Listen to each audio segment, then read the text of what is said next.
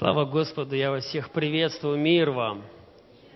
Удивительное время, которое в ваших днях.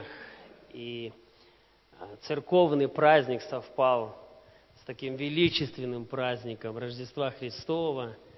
Вот. Люди больше делают акцент на то, что они перешли в Новый год. Но мы все это вместе совмещаем и говорим за все слава Господу. Аминь. Жив Господь и жива наша душа. И Бог чудесным образом э, благословляет свой народ. И где бы он ни был, вот, у народа, который знает имя Господа, есть великое преимущество. И я поздравляю вас с вашим праздником. 23 года – это большой путь. Это очень большой путь. В моем пасторском служении пока еще только 18 лет. Я стал совершеннолетний – и уже мне разрешают проповедовать. Вот. Спасибо за доверие, что пригласили, и я могу сегодня делиться чем-то, что есть в моем сердце. Верю, это станет укреплением, потому что хлеб, шедший с небес, дает нам силу. Аминь. Ну и, конечно же, с Новым годом пусть свежее Божье откровение придут, ясное понимание, куда идти и как идти – и все, чтобы было так, как Бог предначертал, определил.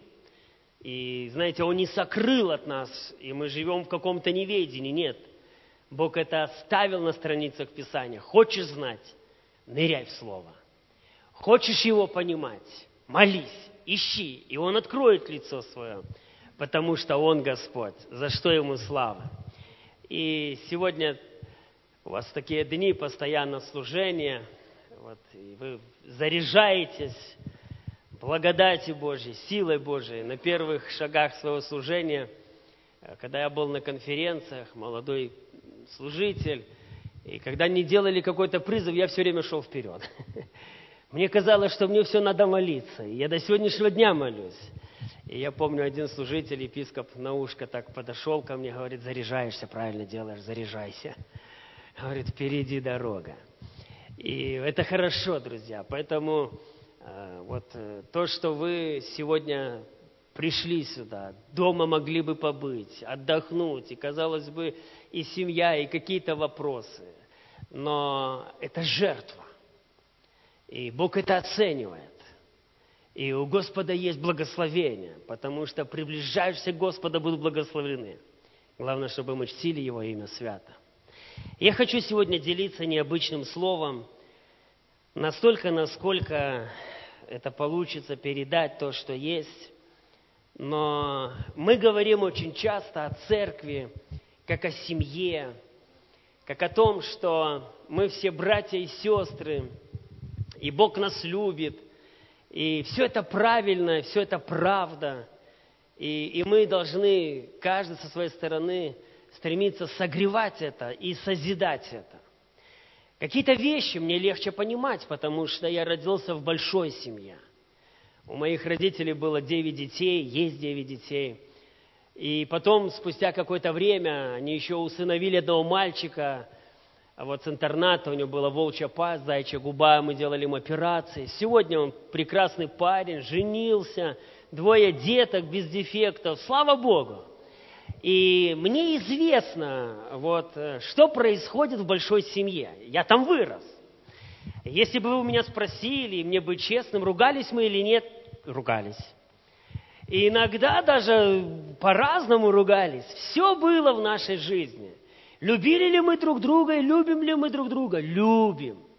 Помогаем ли мы друг другу? Помогаем. Обижались ли мы друг на друга? Обижались. Но мы семья.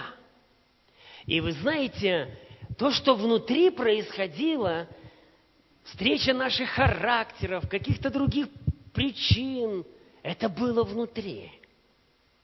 Но если кто-то нас хотел обидеть извне, кого-нибудь, это было непозволительно. Мы учились во второй школе, это 80-е годы, и у меня есть два старших брата, я третий, потом у нас девочка, сестра моя и еще брат. И наша школа, ну, была не очень э, хорошая на слуху, много всяких ребят плохих. И когда э, девочки шли в в столовую кушать, ребята остановились против друг друга, старшеклассники, и толкали. И в это время толкают, это ущипнут, денежку достанут из кармана, и ребят так. И вот такое было время. Уже что там не делали, наказывали. Ну, такая была школа, к сожалению. Но когда шла наша сестра в столовую, ее одноклассницы, все подружки ее обжимали, чтобы вместе с ней проскочить в столовую, потому что никто ее не мог тронуть. Они же знали. Три старшеклассника брата и еще один из младших. Если четыре копейки придут, дело будет плохо. Вот такой принцип был в нашей семье. И я думаю, что внутри церкви разные люди, разные характеры. И мы разные вещи переживаем, порой что-то происходит, где-то мы не бодрствуем, мы даже придем, если там он сидит, я сяду здесь. Потом мы миримся, обнимаемся, разное бывает. Но, друзья, если враг хочет нанести урон и кого-то обидеть, надо стать плечом к плечу, потому что вы церковь. Потому что вы дети Божьи. И это есть сила и благословение. Я хотел бы обратить внимание на несколько текстов Писания. И первое место Писания, которое я хочу прочитать, это будет Евангелие от Матфея, 10 глава и 40, 42 стих. Это известные тексты, и ветхозаветные истории тоже будут известны, чтобы нам легче было понимать. Кто принимает вас, принимает меня. А кто, прими... а кто принимает меня, принимает пославшего меня. Кто принимает пророка во имя пророка, получит награду пророка. И кто принимает праведника во имя праведника, получит награду праведника. И кто напоит одного из малых сих только чашею холодной воды во имя ученика, истинно говорю вам, не потеряет награды. Мы видим в этом тексте отмечается самое маленькое, что можно было бы сделать. Казалось бы, незначительное. Но Иисус обращает на это внимание – и говорит о ценности того, что это делаешь. И оценивает великой наградой и великим воздаянием. В Библии много историй. Я просто быстро напомню, мы знаем историю о талантах 5, 2, 1. Мы знаем историю о том, что одного наняли утром, второго в обед, третьего вечером, праздно стоящих.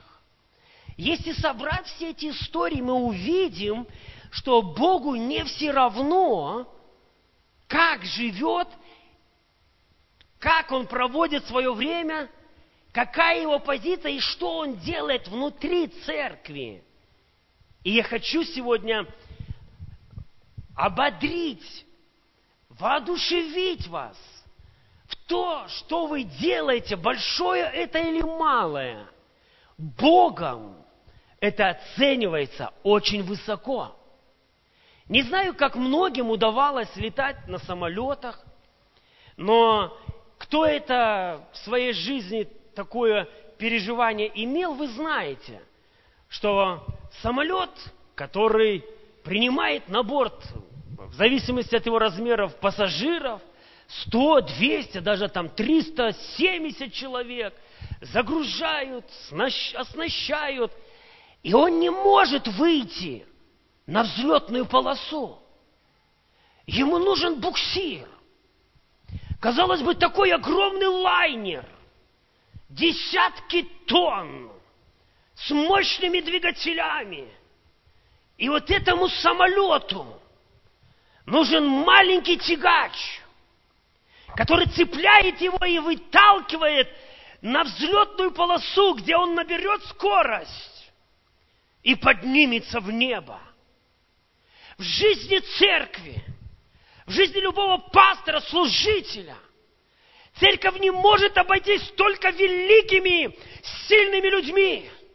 И чтобы стать сильным, нужны маленькие люди, которых мы иногда не видим, но без них нам не взлететь. Без них нам не сделать то, что мы должны сделать. И этот маленький тягач, он вытягивает этот огромный самолет, в котором 100, 200 или 300 человек. И он набирает скорость и устремляется туда, куда назначено его полет. Имел еще такую привилегию, сегодня братьям, служителю вашему рассказывал, э, через Финский залив плыть на корабле. Большой лайнер, 18 этажей. Часть этажей находится внизу. Я даже с трудом могу сказать, сколько сотен машин в него въезжает. И грузовых, и легковых. Мне с женой, с детками было интересно. Мы и наверх поднимались, и на низ. Ну, очень интересно. И этот лайнер, который пересекает огромные моря и океаны, из пристани, с места загрузки не может выйти в море. Его цепляет маленькая лодочка. Этот буксир разворачивает эту огромную машину, задает ей курс. Этот большой корабль устремляется к назначенной цели. Дорогая церковь, дорогие люди, я хочу вместе с вами сегодня в разрезе священного писания посмотреть, увидеть, что в Библии Богом были взяты люди, величайшие проекты, а они сами об этом даже не знали. Но Бог отметил их, чтобы сегодня ты и я не праздно был во Христе Иисусе в дни Его руководства, в дни жизни церкви. И есть такая опасность, когда люди говорят, ну кто я такой? Наверное, вы переживали подобные вещи. Немногие такие, знаете, ну внутри импульсивные, такие смелые, такие энергичные, чтобы как-то так вот, ну, встать и пойти. Некоторых толкаешь, толкаешь. Но мы должны понять, Бог не просто нашел нас в этом мире, чтобы спасти для вечности. Он нашел еще для того, чтобы тебя ввести в служение в церкви, через тебя устроять дом Господень, делать дела Божьи. И об этом мы с вами постараемся разобраться. И вы знаете, что э, весь вопрос очень часто заключается в том, что люди, они оценивают себя так. Ну, конечно, ты же проповедник, а я не могу так проповедовать. Вот эти сестрички, братик, там, музыканты, а я не могу, у меня нет такого таланта. Вот они могут, а я не могу. И о чем ты, пастор, здесь говоришь? Друзья мои, вопрос не в том, какой у тебя талант или дар. Вопрос в том, что ты делаешь с ним. Как ты относишься к тому, что ты имеешь? И это большое или это малое? Когда я был призван в служение, я считал, что это была ошибка Бога. Я не умел проповедовать. Я выходил за кафедру, я терял слова, я терял мысли. Я даже махал рукой, садился и говорил, никогда больше не выйду. И если Бог ко мне начинал говорить и кого-то поднимал или присылал, сын мой, я избрал тебя, чтобы ты служил, вел народ. Я говорил, Господи, может, другие мои братья, и ты перепутал меня там. Я уже сейчас с юмором это немножко говорю, но на то время это было очень больно. И поэтому сегодня делюсь и проповедую не из прочитанных книг, а из пережитого на личном опыте, вот так вот ступенька за ступенькой, познавая Господа – совершая служение. Я хочу, чтобы вы вдохновились и были годны и готовы Богу тогда, когда Он посчитает нужным. Итак, первая история, известная история, это будет первая, третья книга царств. Третья книга царств, 17 глава. И мы прочтем, прочтем несколько стихов с 3 по 6 стих и постараемся быть очень внимательными. «Пойди отсюда и обратись на восток, и скройся у потока Хорафа, что против Иордана. Из этого потока ты будешь пить, а воронам я повелел кормить тебя там. И пошел он, и сделал по слову Господню, пошел и остался у потока Харафа, что против Иордана. И вороны приносили ему хлеб и мясо по утру, и хлеб и мясо по вечеру, а из потока он пил. Дорогие друзья, это известная библейская история. Связана с мужем Божьим, Илия. Это было непростое время в Израиле и вообще в то время на земле.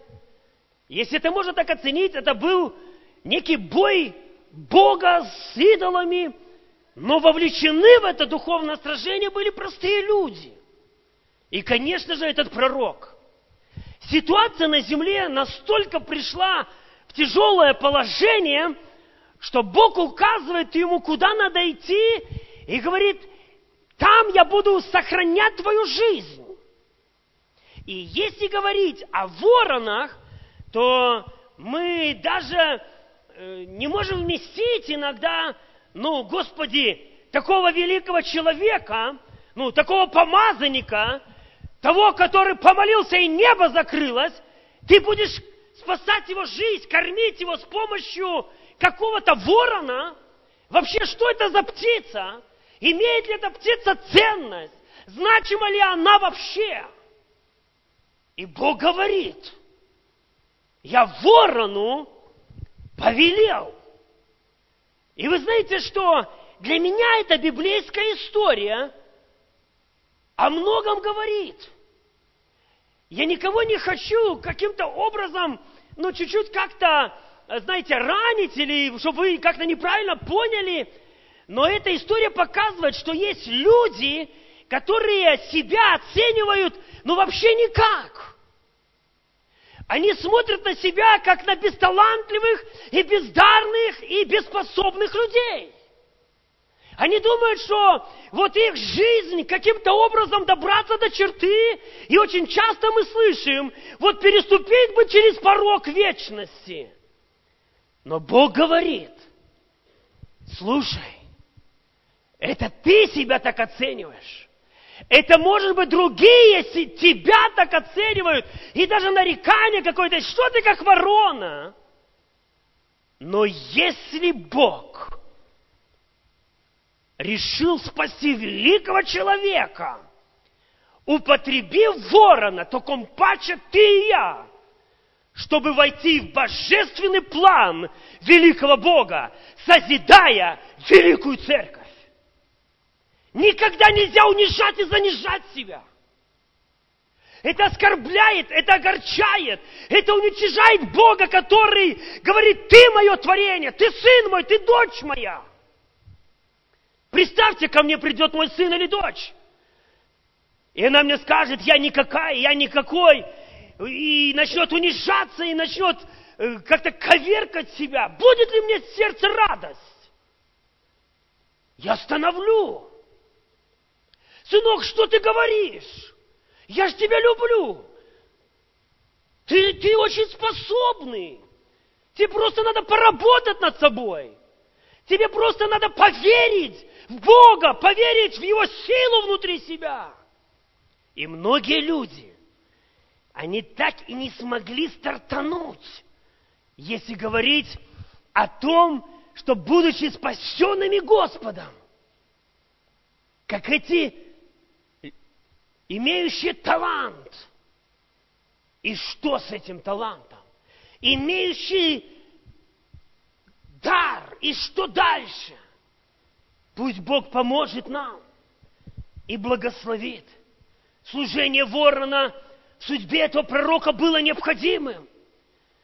Бог решил через него совершать работу. Никогда не унижай себя и не ставь себя незначимым. Потому что Бог избрал незначащее этого мира, чтобы посрамить значащее. Аминь. Не мудрое этого мира Бог избрал, чтобы что сделать? Посрамить мудрое мира. И потому запомни, Бог на тебя давно смотрит. И Он доберется до тебя. Пойдем немножко дальше в этой истории. И обратим внимание на девятую, на девятый стих этой же главы. И немножечко ниже. Встань и пойди в Сарепту Сидонскую и оставайся там. Я повелел там женщине, вдове, кормить тебя. И встал он и пошел в Сарепту. И когда пришел к воротам города, вот там женщина, вдова, собирает дрова. И подозвал он ее и сказал, дай мне немного воды в сосуде напиться. И пошла она, чтобы взять, а он закричал вслед ей и сказал, возьми для меня и кусок хлеба в руки свои. Она сказала, жив Господь Бог твой, у меня ничего нет печеного, а только есть горсть муки в катке и немного масла в кувшине. И вот, я наберу полено два дров – и пойду и приготовлю это для себя, и для сына моего съем это, и умрем. Эта женщина чуть ли не пророчествует свою судьбу. Смотрите, какая интересная, удивительная история разворачивается в то непростое время. Когда что-то закончилось в одном месте, Бог говорит пророку, здесь я сохранил ту часть, которую я хотел сохранить, говоря о твоей жизни. Теперь ты пойдешь в другое место. И меня изумляет и удивляет Бог, неужели никого другого не было, что ты к вдове бедной, у которой нечего есть? Неужели больше никого не было, кому можно было бы послать своего раба-служителя? Скажите. В этой истории много удивительного. Есть люди – они не видят в себе этих ресурсов. И это выражение буду очень часто повторять. Они не видят талантов. Они считают, что их жизнь бессмысленна. Они готовы умереть. Вот я еще немножко съем, и я умру. Но Бог говорит, не умрешь, сделай по слову. И мы знаем эту историю, что было так, как сказал Божий человек – а теперь у меня вопрос. Эта история нам ясно показывает изумление этой женщины. Бог пророку говорит, я ей повелел. А она говорит, о, да, Илья, я знаю, мне Бог приходил, мне ангел ночью пришел и сказал, не бойся, дочь моя. Скажите, Бог говорит, я ей повелел, человек Божий верит Слову Бога, идет в назначенное место, а она говорит, а у меня ничего нет. Она в великом плане Бога, а сама об этом ничего не знает. Мы можем прожить всю свою христианскую жизнь, стоять на черте великого благословения, сверхъестественных чудес – и так их не пережить. И так мы и не вкусим, потому что слово, которое приходит за словом в твою жизнь, однажды, дважды, а ты не смог пустить. Ты не смог. Что-то произошло внутри тебя. Войти в этот план. Она и не знает. Она и не знает, что у Бога ее судьба удивительным образом спланировано.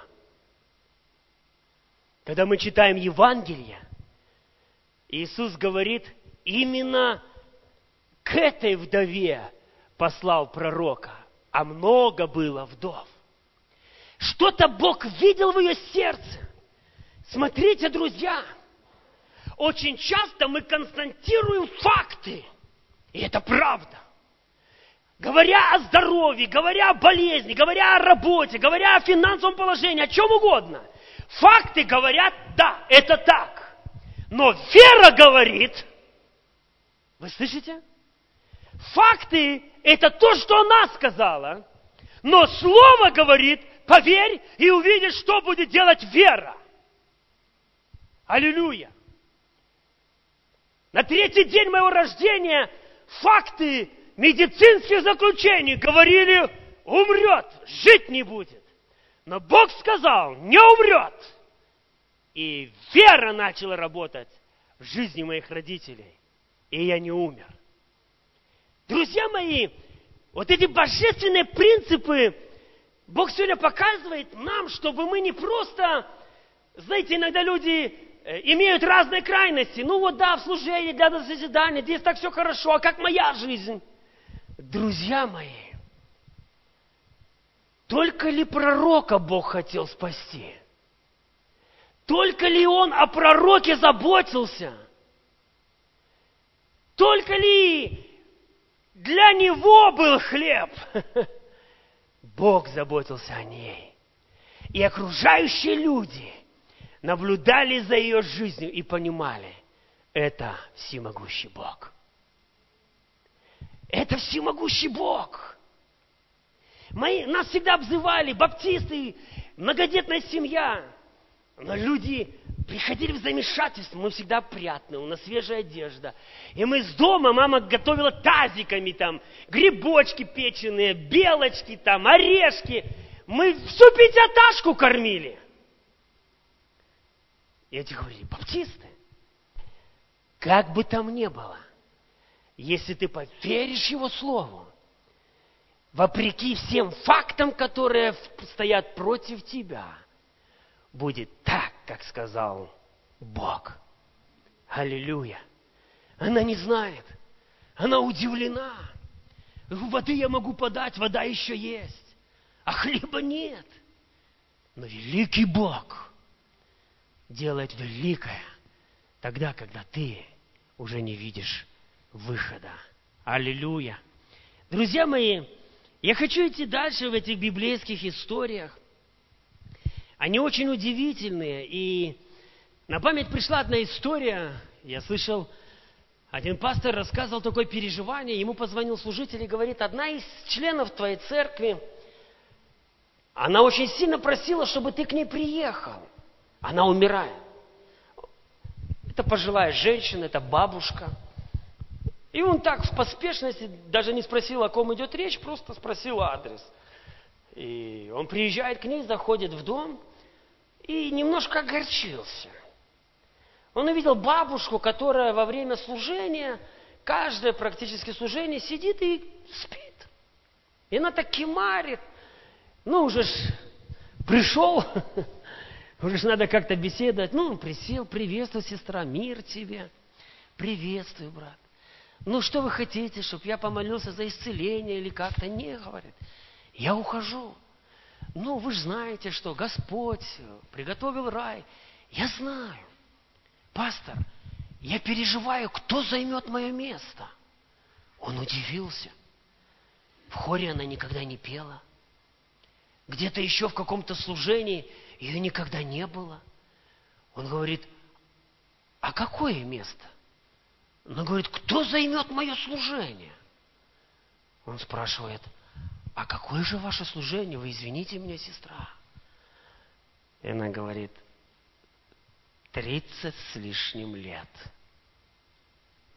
Не было ни одной субботы на воскресенье, чтобы я всю ночь не стояла на коленях и не молилась за твою утрешнюю проповедь. Тот пастор говорит, у меня пропала речь. Вот я ее судил. Я судил, она приходит и спит все собрание. Но это женщина. Никто не знает в церкви. А она послушная Господу. Каждую ночь с воск... субботы на воскресенье молится за проповедь своего пастора.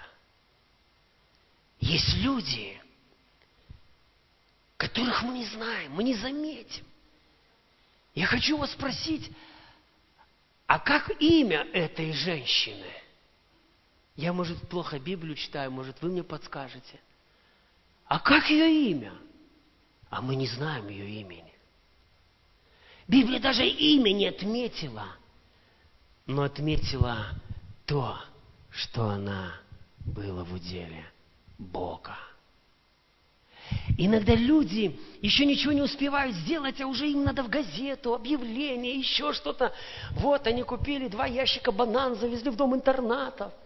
Дети такие были счастливы все. Какие люди в Голливуде, да? Друзья мои, эта женщина, мы даже имени ее не знаем. Но на великом плане великого Бога. Вот сегодня мы пришли сюда, и, знаете, очень красиво, убрано. Но был кто-то, кто это сделал. Сейчас прекрасно звучала музыка, не пищала, не трещала. Вы меня хорошо слышите, но кто-то это сейчас сделает. И мы иногда говорим, а какой мой дар? Посидеть на вахте, или подежурить ночь там, в доме молитвы. Дорогой мой друг, да, об этих людях мы не проповедуем, но маленький буксир вытягивает огромный лайнер. Аллилуйя. Давайте мы пойдем дальше в этой библейской истории. И я хотел бы предложить вам посмотреть четвертую книгу царств. Это тоже удивительная книга Библии – и здесь описывается жизнь немножко другого пророка с 11 по 14 стих. И сказал, и сказал Иосафат, нет ли здесь пророка Господня, чтобы нам вопросить Господа через него? И отвечал один из слуг царя Израильского и сказал, здесь Елисей, сын Сафата, который подавал воду на руки Илии. И сказал Эсафат, а, и, и сказал Елисей царю израильскому, что мне и тебе? Пойди к пророкам отца твоего и к пророкам матери твоей. И сказал ему царь израильский, нет, потому что Господь созвал сюда трех царей сих, чтобы предать их в руки Маава. И сказал Елисей, жив Господь Саваоф, перед которым я стою. Если бы я не почитал Иосафата, царя иудейского, то не взглянул бы на тебя и не видел бы тебя. Кто знает эту историю? И вообще, немножко отмотаю ленту, говоря об этой истории. Кто такой Елисей? Откуда он появился в Библии как пророк? Как началось его служение? Кто помнит? Подскажите мне – слуга. Однажды это молодой человек, который имел свои земли, имел валов, обрабатывал это земли, молодой фермер, молодой бизнесмен, по-современному говоря. И вдруг что-то, когда проходил Илия, коснулось этого молодого человека. Он говорит, разреши мне следовать за тобой. И этот человек – следует за своим господином, носит его вещи, поливает ему воду на руки. Вот его служение. Об этом служении каких-то деталей не описывается в Библии. Написано, что когда он шел, милот набросил там или коснулся, попросил заколоть одного из валов, пойти, ну, попрощаться и следовать за ним.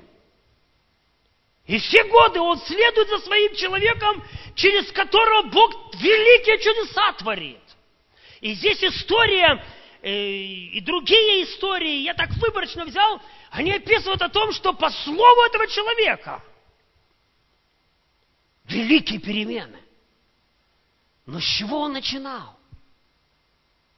Человек, который носит воду, чьи-то вещи.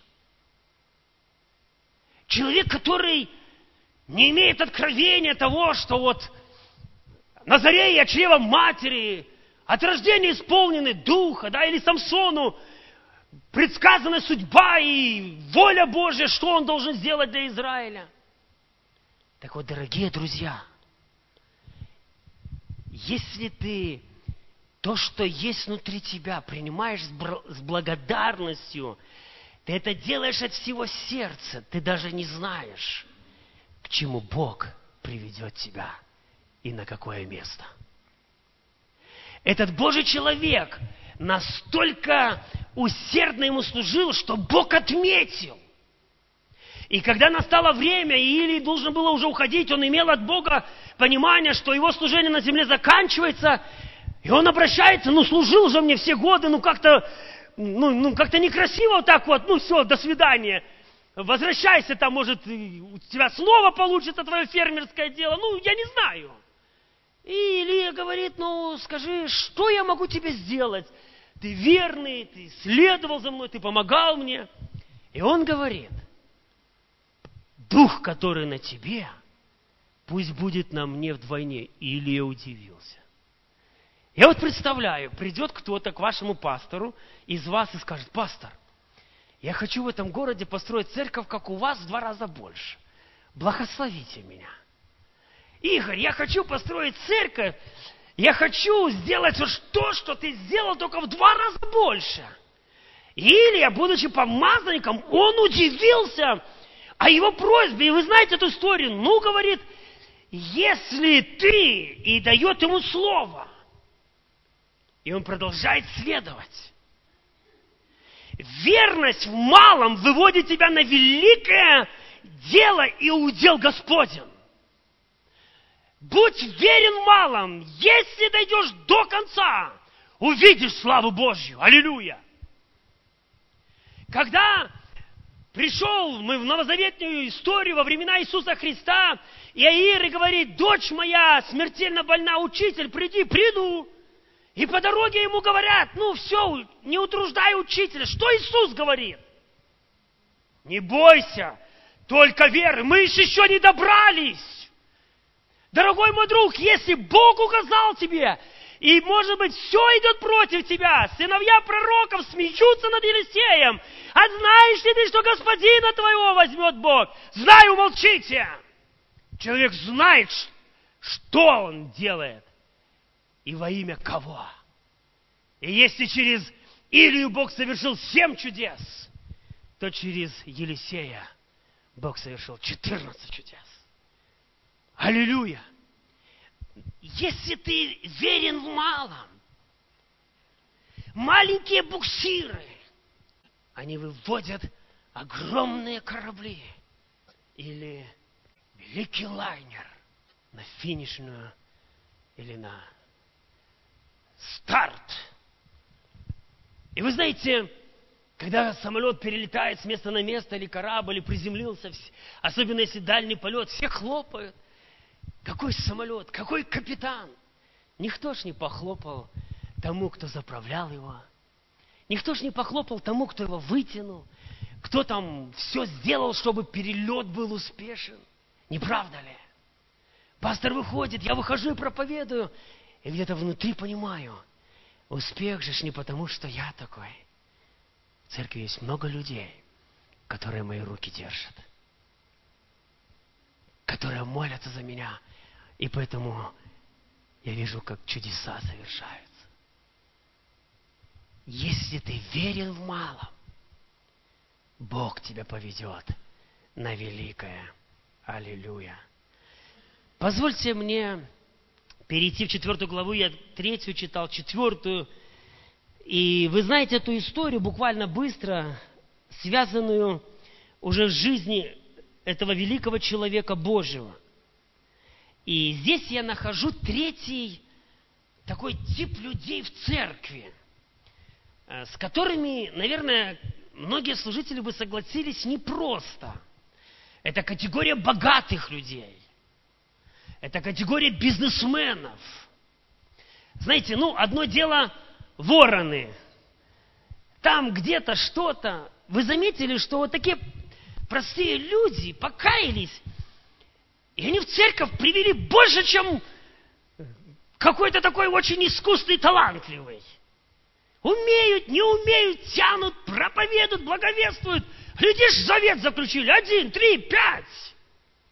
Церковь растет. Ни разу он за кафедрой не был.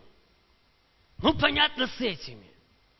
Ну, с бедной вдовой, которая предрекла себе смерть. Ну, понятно, в церкви, ну, бедный, значит, духовный, благословенный, да? А вот здесь вот как-то богатая женщина. Женщина, у которой все есть и много. Библейская история показывает нам категорию людей, которые умеют деньги вложить, чтобы их умножить. И вот этот Божий человек Елисей ходит около ее дома, и она однажды, наблюдая, наблюдая, своему мужу говорит, слушай, человек, который около нашего дома ходит, человек Божий. И она говорит, давай мы начнем ему служить. Построим ему горницу, поставим ему стол, сделаем для него кровать. Если он будет уставший, пусть заходит и спит, и ест. Давай мы ему послужим. Ну, муж согласился. Пусть будет так, как, он, как ты хочешь. И сказал Гиези, слуге своему, позови эту саминитянку, и позвал ее.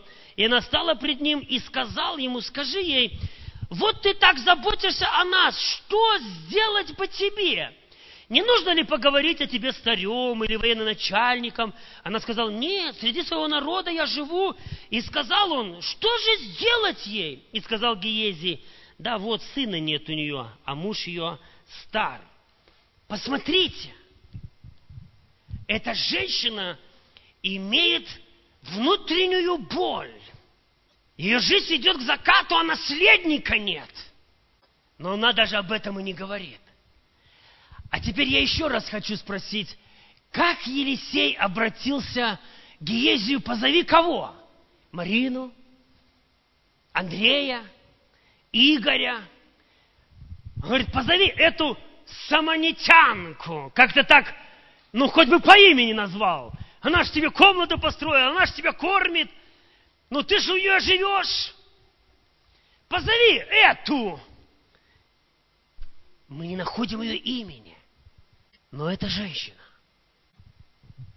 Дорогие друзья, Бог благословляет людей в церкви дает им особенную мудрость, дает им особенное искусство, и они могут богатеть, но не для того, чтобы перед бедным блеснуть, какой он, а для того, чтобы созидать церковь Господню. Для того, чтобы Царство Божье устроялось через тот талант и дар, который имеет этот человек. Аминь. Вы так боитесь, наверное, думаете, вот пастор сейчас точно скажет, пожертвования давайте собирать или еще что-то. Не, не, не, не, дорогие друзья. Но я хочу, чтобы вы видели этот божественный принцип. Она говорит, ничего не надо. Эта женщина показана нам в этой истории, она не просто богата, у ее связи – у пророка были связи, говорит, я могу с царем поговорить, я вхож. Я могу с военачальником, говорит, нет, говорит, у меня тоже связи. Эта женщина не имеет во внешнем никакой нужды. И он удивлен и говорит Гези, так а как мне ее отблагодарить? Это ее сына нет. И мы знаем, пророк произнес слово, и у нее рождается наследник. Дорогие люди – Иногда ко мне приходят, я думаю, имею моральное право об этом говорить. До того, как я был призван в пасторское служение, я был бизнесменом. Я достаточно непростое дело вел, импорт, экспорт, импорт. И я думал, мое, мое призвание, моя жизнь, я верующий христианин, я думал, буду, имея большие деньги, проворачивая большие дела. Я на то время жертвовал, будучи парнем, молодым человеком, я никогда не, не жалел. Я не смотрел, просят там сто или тысячу. Но Бог, говоря об этой женщине, подобного рода людей, не для того, чтобы ты богател в себя. Если ты веришь, и ко мне приходят люди, они говорят, пастор, помолись, чтобы Бог благословил мой бизнес. И если, если у меня хорошо пойдет дело, я, я, я двадцатину буду отдавать. Я говорю, знаешь, друг, Я помолюсь, но это не сработает. Начни делать. Начни молиться, начни верить. Покажи Богу, проси мудрости, и Он выведет тебя на твою дорогу. Дорогие друзья, пусть Бог поможет, благословит вас. Пусть, я не знаю, кто из вас имеет какое э, душевное, духовное, материальное состояние положения. Но очень часто люди из года в год, из месяца в месяц, они молятся и говорят, Господи, нечем оплатить, износились вещи. Они Богу все время претензии, претензии, только лишь по одной причине. Библия учит, как из этого выйти, но человек не верит. В моей детской памяти, и не только у меня, у моих братьев и сестер, отложилось на всю жизнь один разговор, ночной разговор наших родителей. Мы уже все легли спать, трехкомнатная квартира. На двухспальной кровати мы спали шестеро. Валетом, но голова, ноги, голова, ноги. Утром просыпаешься, ухо болит, кто-то тебе пяткой врезал. Кто-то жалуется, что ты у него одеяло всю ночь стягивал. Ну так мы жили. И вот слышим, тогда в Барановичах церковь спасения на Тропяной начала строительство молитвенного дома. И был объявлен сбор. Это были вот эти 80-е годы, я уже не помню точно. И мы слышим, моего папу зовут Петя, а мама Аня. И они говорят, Петя, ну что мы пожертвуем завтра, это суббота и на воскресенье? И папа говорит, ну я не знаю, ну давай тысячу. Тысячу советских рублей. Девять детей. А папа только вернулся с Латвии. Он КЗС строил в то время, сушильные, эти зерносушильные заводы. И это было вот большущая сумма. Три тысячи стоила однокомнатная квартира в городе Баранович. А мама спрашивает, Петя, а сколько у нас есть? Папа говорит, тысяча. Ну, говорит, хорошо. Прошли годы. Я помню, папа уехал в Латвию снова на заработки. И прошло несколько времени, и мы знали, что если мама ходит и, и даже мы шумим, и она уже на нас не ругается. Мы знаем, мама о чем-то волнуется. И мы говорим, мама, мама, что такое? И мама потом к концу дня, знаете, детки, нету денег в магазин сходить, хлеба с молоком купить. А мы что, слышали разговор?